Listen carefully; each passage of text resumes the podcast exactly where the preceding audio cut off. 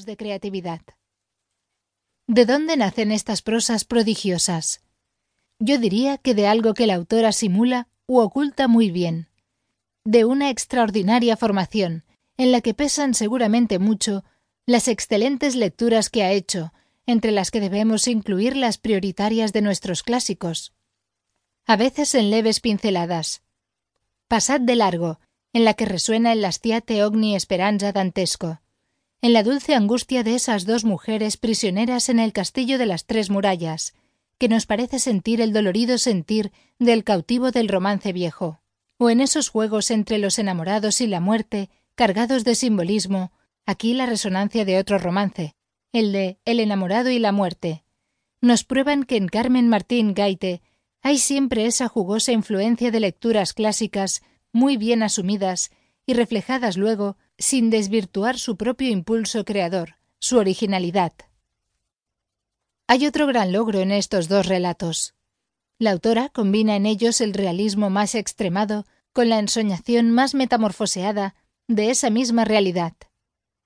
Lo que sucede es que, otra de las grandes virtudes de este libro, la novelista logra transmutar esa realidad a veces hostil, dura y crudelísima, en puro sueño.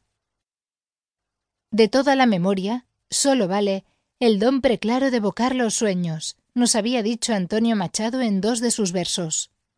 Pues bien, en estos relatos no sabemos con certeza cómo la realidad se muta a cada momento en ensoñación, y lo que creíamos más vagoroso y fugitivo se convierte en algo extremadamente real.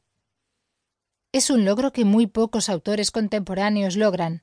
Estoy pensando ahora, por citar uno solo, en los personajes y tramas del gran Ítalo Calvino.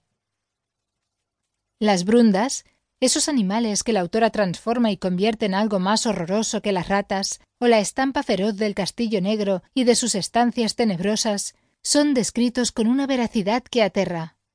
Y la figura terrible del desconfiado y avaricioso Lucandro, ese ser que trata mal a su propia alma y al final del relato también él una brunda, después de una monstruosa mutación, es un aspecto de ese realismo extremo que se ve sometido a la magia del relato o que se compensa con la dulce ternura de esas dos mujeres, madre e hija, Serena y Altalé, que son capaces de equilibrar en nuestra lectura los comportamientos atroces, la atmósfera irrespirable en la que viven. O esa presencia lírica del zagal solitario que contempla desde la lejanía la figura misteriosa y blanca de la mujer imposible, inalcanzable, en el torreón. Hay también, qué duda cabe, en esta autora y concretamente en estos dos relatos que comentamos, una extraordinaria carga de poesía. Esta no solo se manifiesta en los momentos descriptivos, muy intensos, como el del jardín de la casa grande, con el avance pisando sombras, cinematográfico en verdad, de la niña sorpresa, sino en instantes muy concretos como los que cito a continuación, que nos asaltan como una brisa suave y tierna. Abrir los ojos para Serena era como soltar pájaros de una jaula. Una mancha del paisaje es como si se hubiera volcado un tintero de tinta malva. Los sueños hay que apuntarlos enseguida, pues se les puede ir su polvillo de oro. La protagonista hace una profunda petición con los ojos cerrados a los copos de nieve. Las friegas se dan con un cocimiento de hierbas de color añil. Al amanecer el sol se arañaba con la cima rocosa de la montaña. Se hacía una heridita y dejaba caer tres gotas de sangre dorada que se recogían en un estanque muy chico, la poza del sol, o los instantes con ese silencio raro que deja la nieve. Sí, la poesía está ahí, tras cada descripción, siempre presente, para salir al paso de las amenazas y hostilidades de los seres, del mal, de los miedos o del terror. Bien es verdad que en el segundo de los cuentos, El pastel del diablo, la poesía se nos muestra más densa. El microcosmo de la casa grande y su jardín son el escenario del escenario.